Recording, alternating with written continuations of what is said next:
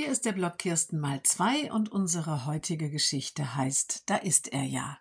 Der Junge geht in den Kindergarten, in den inklusiven Kindergarten im Ort. Die Gemeinde ist sehr stolz, dass sie jetzt auch Kinder mit Behinderung in die Gruppen aufnimmt.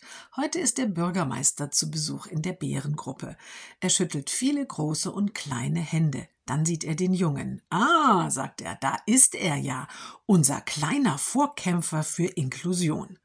Die Erzieherinnen schauen sich an. Hm, das ist eigentlich nur der Junge, sagt schließlich eine der Erzieherinnen nicht ganz so laut. Vielleicht hört der Bürgermeister schon auf dem Weg in die nächste Gruppe sie auch gar nicht mehr, als sie hinzufügt. Der spielt, tobt und malt hier so wie alle anderen auch.